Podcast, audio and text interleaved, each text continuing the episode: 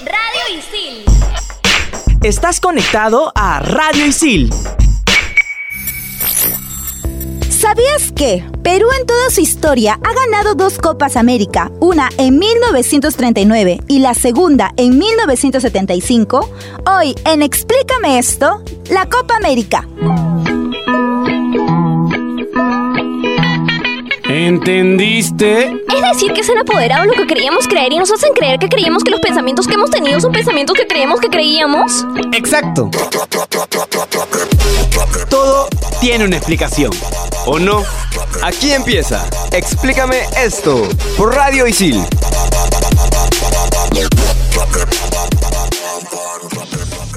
Bienvenidos a un nuevo programa de Explícame esto por Radio Isil. Yo soy Claudia Caliciani de Comunicaciones y estoy acompañada de... Mauricio Verder de Periodismo Deportivo y hoy día estoy feliz porque vamos a hacer un programa dedicado a mi carrera. Estamos en tu Bueno, cancha hoy teoría. día, ¿no? Estamos en mi cancha, ¿no? Se podría decir que la pelota está en mi cancha porque el día de hoy tenemos un programa sobre la Copa América. Mauricio, explícame, ¿cuánto tiempo tiene la Copa América? Esta nació en Argentina en 1916 para celebrar el centenario de la independencia del país Ajá. y solo la disputaron cuatro países, Argentina, Chile, Brasil y Uruguay. Las cuatro federaciones acordaron la creación de la Confederación de Fútbol, la Conmebol, como un sentido de regular el mismo campeonato, ¿no?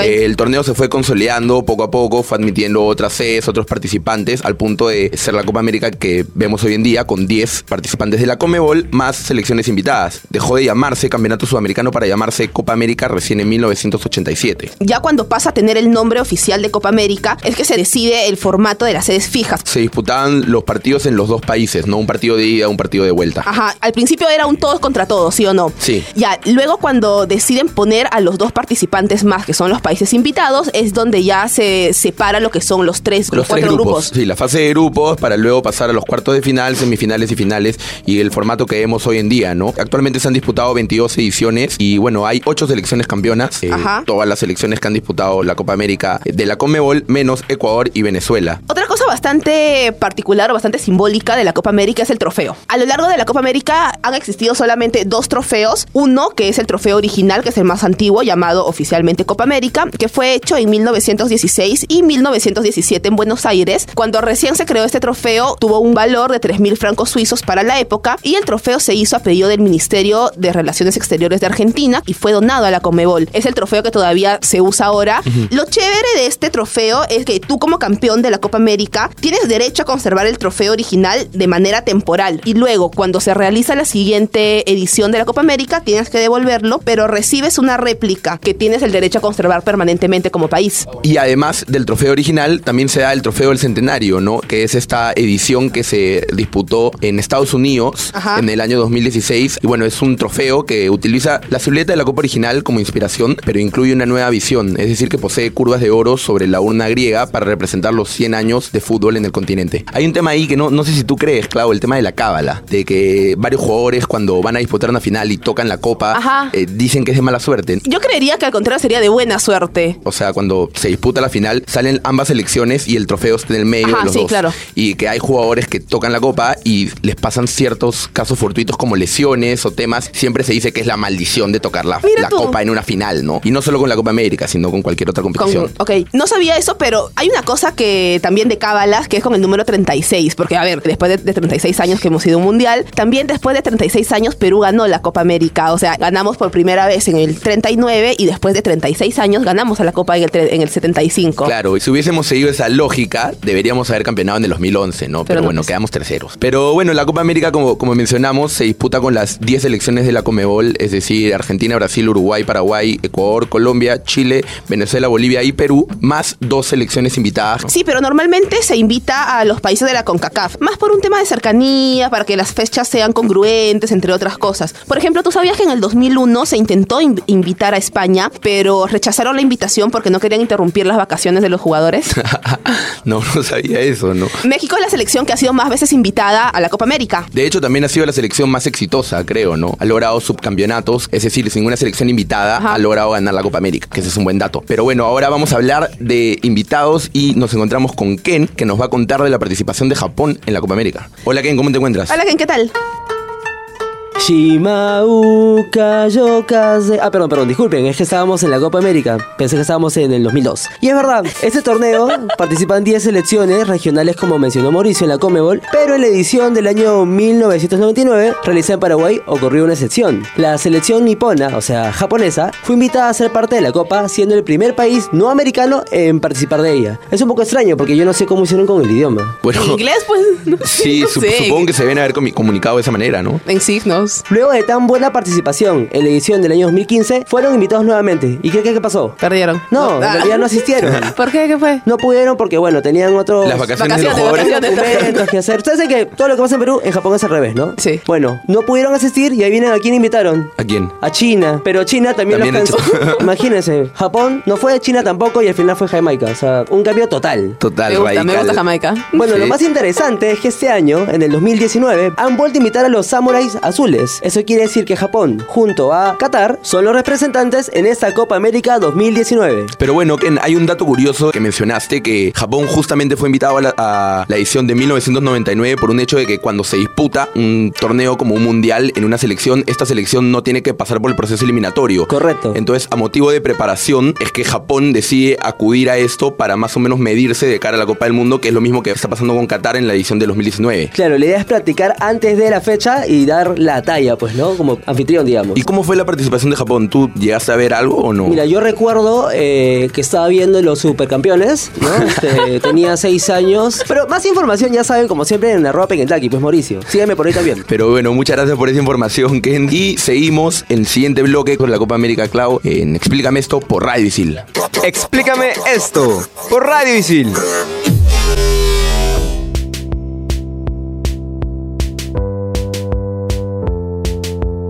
Y volvemos en Explícame esto por Radio Isil en este programa dedicado a la Copa América. Mauricio, ¿tú sabías que el Estadio Nacional de Chile es el estadio donde se han desarrollado más partidos de la Copa América, que son 68 partidos? Sí, justamente. Yo antes pensaba que era el estadio de Montevideo, pero El Centenario. luego lo corroboré. Sí, exactamente. Luego lo corroboré y me di cuenta que en verdad era el- en Santiago, en Chile. Sí, es cierto, porque Centenario solamente tiene 65 partidos jugados hasta la fecha y bueno, Chile es quien los supera. Clau, vamos a hablar de Perú. Muy bien. ¿Y a quién tenemos para hablar de Perú el día de hoy? Julio Moreno, ¿qué tal chicos? ¿Cómo están? Mauricio, Claudia. Hola Julio, ¿qué tal? Justamente de eso queríamos hablar. Nosotros como peruanos estamos súper identificados con la blanquirroja querida. Y para eso venía. Mira, nosotros a la Comebol entramos en 1925, pero entramos a la Copa América en 1927. Y dato Dos años curioso, después. esa fecha de Copa América se desarrolló justo acá en Perú. Y nosotros entra- llegamos en tercer lugar. Ahí empezó nuestro querido romance con el tercer puesto. Claro, esa fue, la- esa fue la primera edición que se da, bueno, por obvias razones en Perú. Exacto, y este romance que te cuento es porque hemos llegado ocho veces a ese querido tercer puesto que tanto lo tenemos hoy en día. Y se está pidiendo volver a dar ese salto de categoría y volver a llegar a una final. de la Copa Exacto, América, tienes porque toda la no- razón, Mauricio. No ganamos desde hace, ¿qué? 40 años. ¿En qué posición quedamos en la Copa del 2015? En la de Chile quedamos en tercer lugar. Quedamos en tercer lugar. Igual, ¿no? En la Y Copa, el- en la Copa el Centenario, sí Centenario- eliminamos, en- eliminamos con, con Colombia en penales en los cuartos de final, Claro. Ajá. pero en Ese- el 2015 y en el 2011 quedamos Sí, en del- tercer lugar. Del 2011 me acuerdo, del 2015 no, Esa selección no- no con lo tenía Chiroque. mucho en la memoria. Oye, Claudia, ¿tú sabías cuántas veces hemos quedado en segundo lugar? No, a ver, cuéntame. ¿Cuántos crees? Eh, no sé, más o menos que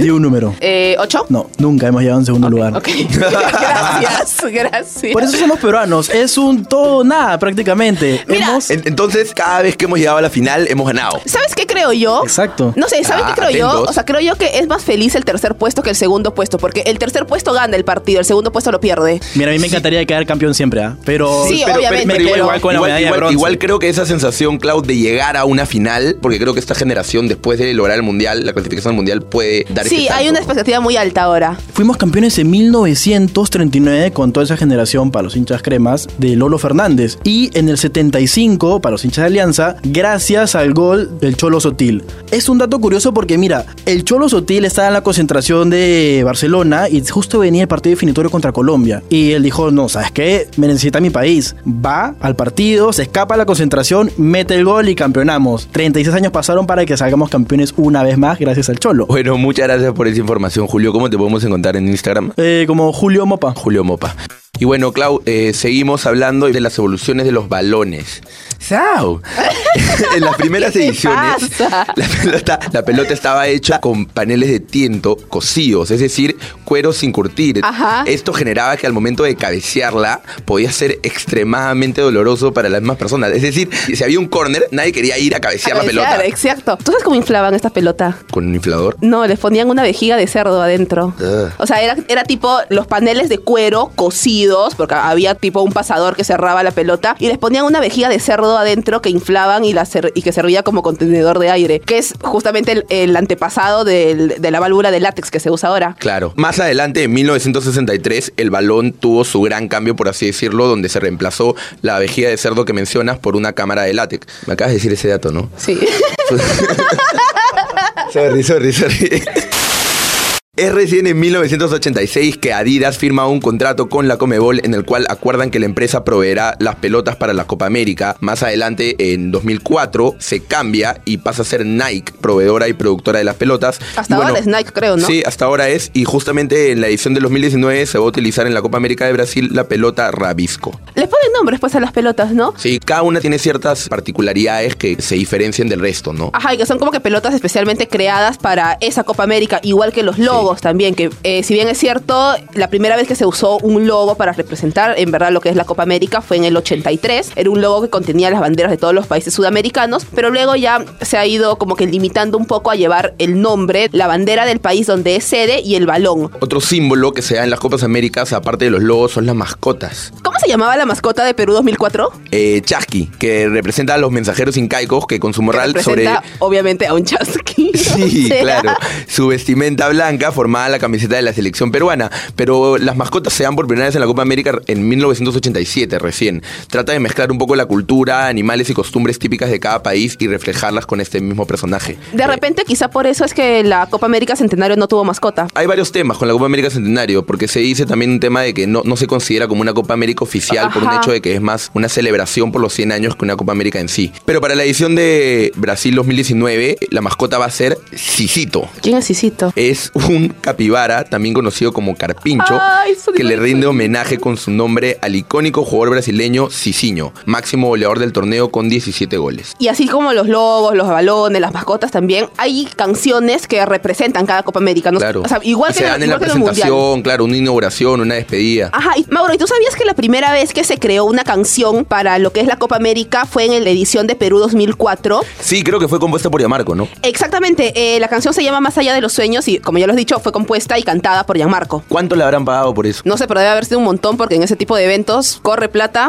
Sí, no tienes idea. Mira, de hecho, en la publicidad hay marcas que pueden pagar hasta más de 6 millones de dólares. Ah, sus 6 millones. Sí, 6 millones de dólares para pasar su publicidad. Hay varias empresas con las cuales ya se tienen acuerdos como Mastercard, Brahma. Yo sé que a ti te Coca-Cola gusta- te también, encanta que- la Brahma. a ti, sí, también, pero no lo digas al aire. Coca-Cola, Gold Airlines y la empresa china de fabricación de televisores TCL. Dentro de las campañas televisivas más vistas de la Copa América destacan el hinche encubierto de Coca-Cola, que trata de enfocarse un poco en las emociones intensas, y Quilmes también, que es... Nunca he probado una Quilmes. ¿Nunca probaron a Quilmes? No, alucina. Bueno, en Argentina, eh, Quilmes se, se considera que es una de las marcas que apoya más a la selección argentina. Trata de jugar con la misma pasión de Coca-Cola, con Ajá. las emociones intensas que, que tienen los hinchas, ¿no? Hacia la Ya. selección. Queda pendiente en mi lista de chelas por probar.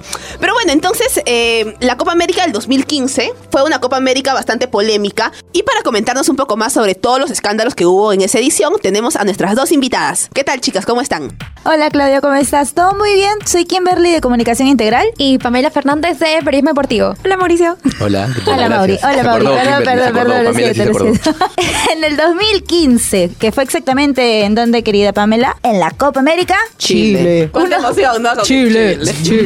Sí, pero fue uno de los más escandalosos, muy aparte de lo que haya ganado. Y ¿no? hablando de escándalos, vamos a empezar con el doping en Brasil. Tenemos al futbolista Fred, actualmente juega en el Manchester United. Bueno, el problema fue con él que había usado un hidrocloritiacida ¿Qué en es español. eso? Se supone que es para los cálculos renales o cosas parecidas. supuestamente, entre comillas. Pero él no cabe tenía resaltar. nada de eso, la verdad. También esta, esta droga o es- esta pastillita se usa para poder tapar el haber ingerido otro tipo de sustancias. Uy, no, Ah. tapar dice. Le costó bastante caro no solamente a él, sino también a toda la federación con un Con un pago de 5 mil dólares. ¡A la Michi, imagínense. sencillito Bueno, para para ellos la es feria para ellos, brasileña. para ellos es sencillito, pero imagínate para una part-time como yo, Dios. Es- es- es una Pero vida lo entera, suspendieron vida también, entera. o sea, no solamente fue Sí. que tuvo que pagar. Lo suspendieron y también esto lo dejó sin poder jugar en su equipo, en el Shakhtar Donetsk. Shakhtar Donetsk. Yes. Igual ahora juega en el United, así que Bueno, Claro. tan mal no le fue. cosas de Brasil. No, y hablando de Brasil, también hay un caso emblemático, ¿no? Como todos sabemos, recordamos ese partido de Brasil contra Alemania donde sin Neymar no fueron nada. No Uy, fue la Oh, ya. única vez, ¿ah? ¿Sabes que en Brasil hay muchos murales con el 7 a 0? Debe ser, debe ser, porque fue un partido es- espeluznante, ¿no? Ibas al baño, gol de Alemania, no regresabas, gol de Alemania, literal. Parpadeados gol de Alemania. Exacto, pero no fue la única vez donde Brasil se quedó sin Neymar, también pasó en suspensión contra él. ¿Por qué? Porque Neymar se pasó de boca, ¿no? Clásico de los futbolistas, no controlan la ira, ¿no? Y encima Sí, sí, saludó sí. a la madre del árbitro. No, sí, no le dijo hola, Claro, fue, fue- mamita. fue al final un partido que, que lo, lo Exacto. expulsan y él termina reclamando con el árbitro y eso termina en una suspensión por la cual no puede Y seguir también disputando soltó la Copa otro América. sencillito por ahí que fueron 10 mil dólares. Claro. Pero creo, creo que igual el tema más polémico de la Copa América fue el tema entre Chile, el partido de Chile-Uruguay con el dedo de Jara. Ah, sí, oh, O eso. sea, han salido una cantidad de memes increíbles no a te raíz de eso. equivoques. y- El dedito de oro, por favor. Cada Cavani vez- tiene cada vez pesadillas salta. con eso.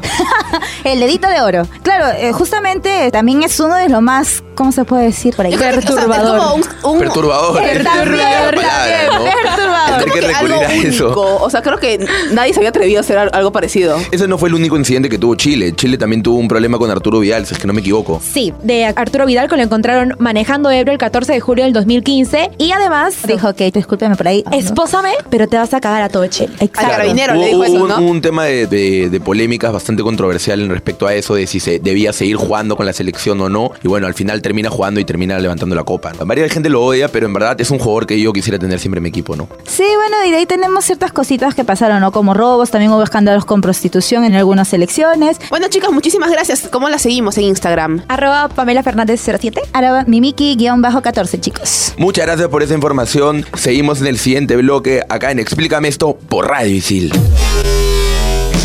En Radio Isil también puedes escuchar Entretiempo. Seleccionamos al mejor equipo de la comunidad Isil para analizar y resumir lo más importante del mundo del fútbol. Entretiempo. Búscanos en Spotify como Radio Isil. Explícame esto por Radio Isil.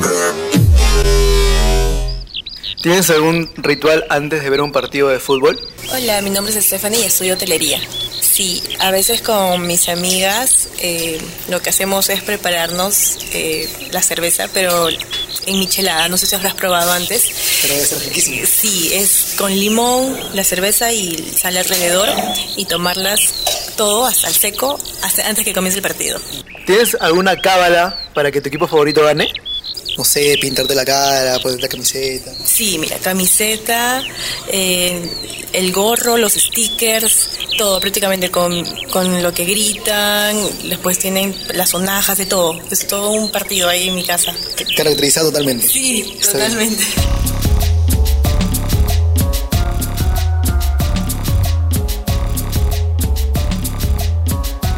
Seguimos en Explícame esto por Radio Isil y tenemos un top 5 especial. Clau. Ajá, tenemos un invitado nuevo el día de hoy para hacer el top 5 y él es Raúl. Hola Raúl, ¿cómo estás? Hola chicos, ¿cómo están? Eh, mi nombre es Raúl, estudio periodismo deportivo y hoy he venido a hablarles del top 5 que esta vez va a tratar sobre los tipos de hinchas. A ver, te escuchamos.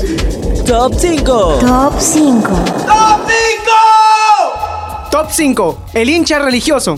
Reza, pone velitas, usa su media de la suerte durante días antes del partido que él jura que es crucial. Sí, las cábalas, las cábalas tienen, tienen, tienen bastante Sí. que ver ahí, ¿no? Se va a las calles a ver cada partido, obviamente cabalero hasta la médula. Hace exactamente las mismas cosas cada día antes del partido y cuando su equipo pierde se vuelve ateo por unos días hasta que llega el próximo partido. Mira, te comento un, un caso que a mí me pasó en el partido de Perú-Argentina del gol de, de Fano con los huevos de Vargas, como bien dice Pereo. Ese día estaba yo rezando en mi cama, no tienes idea.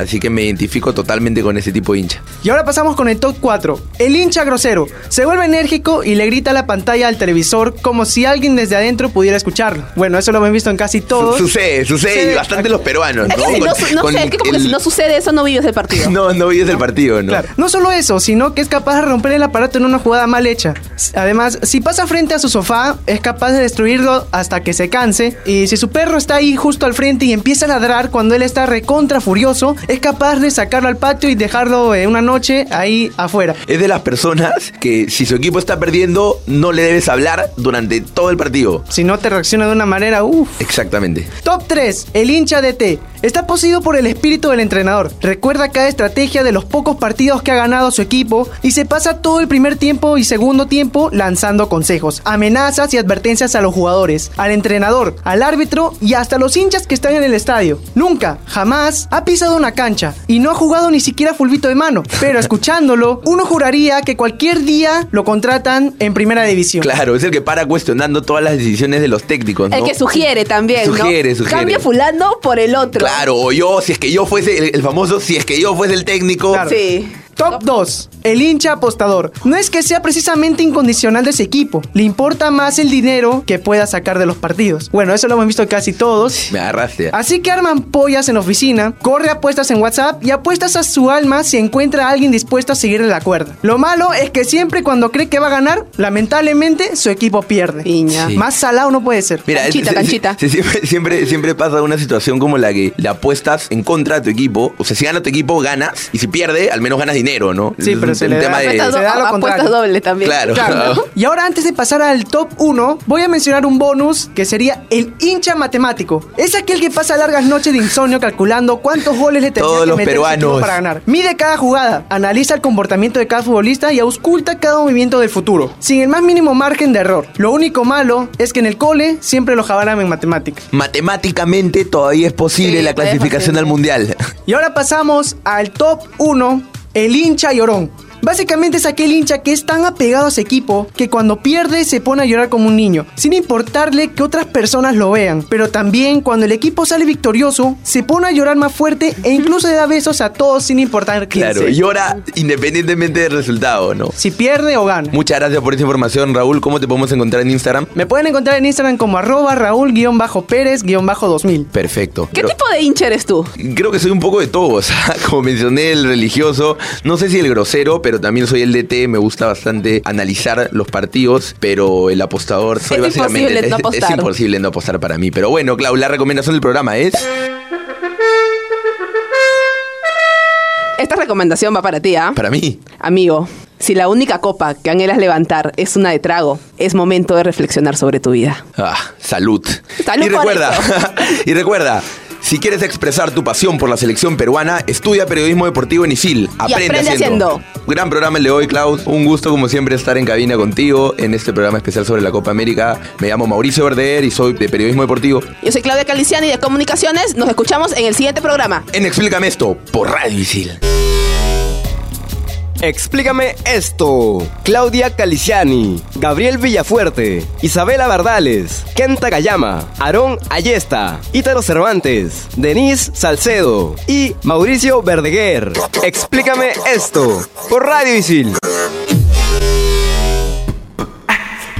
Estás conectado a Radio Isil